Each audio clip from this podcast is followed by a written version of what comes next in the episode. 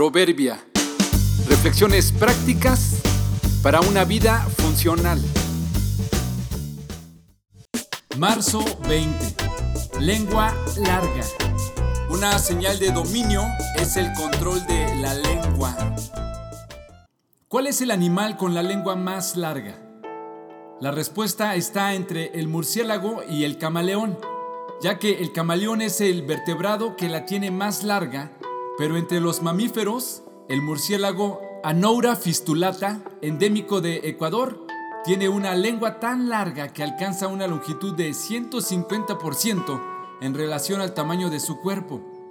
Si los humanos tuviéramos una lengua así, podríamos estar de pie y lamernos los dedos de los pies.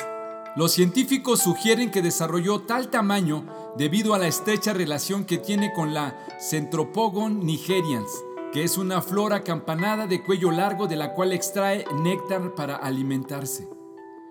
En otros murciélagos, así como en los humanos, la lengua comienza en la base de la cavidad de la boca, por lo que la única forma de tener una lengua más larga sería teniendo una boca más grande.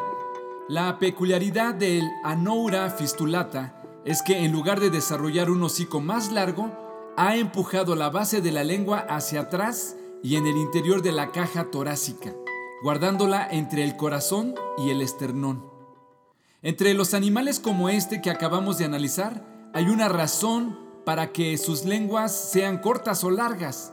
En muchos casos depende completamente para sobrevivir y la usan y la desarrollan de una forma meramente instintiva.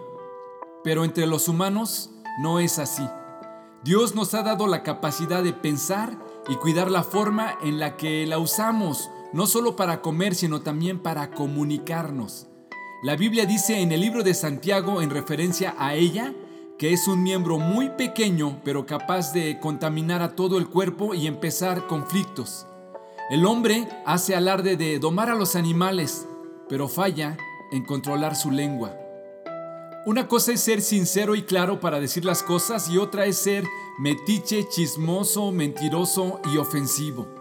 Pidamos a Dios sabiduría para usar nuestras palabras adecuadamente. El anaura fistulata podría servirnos de ejemplo. Tragarnos la lengua cerca del corazón para usarla solo cuando sea necesario. El que refrena su lengua protege su vida, pero el ligero de labios provoca su ruina. Proverbios 13:3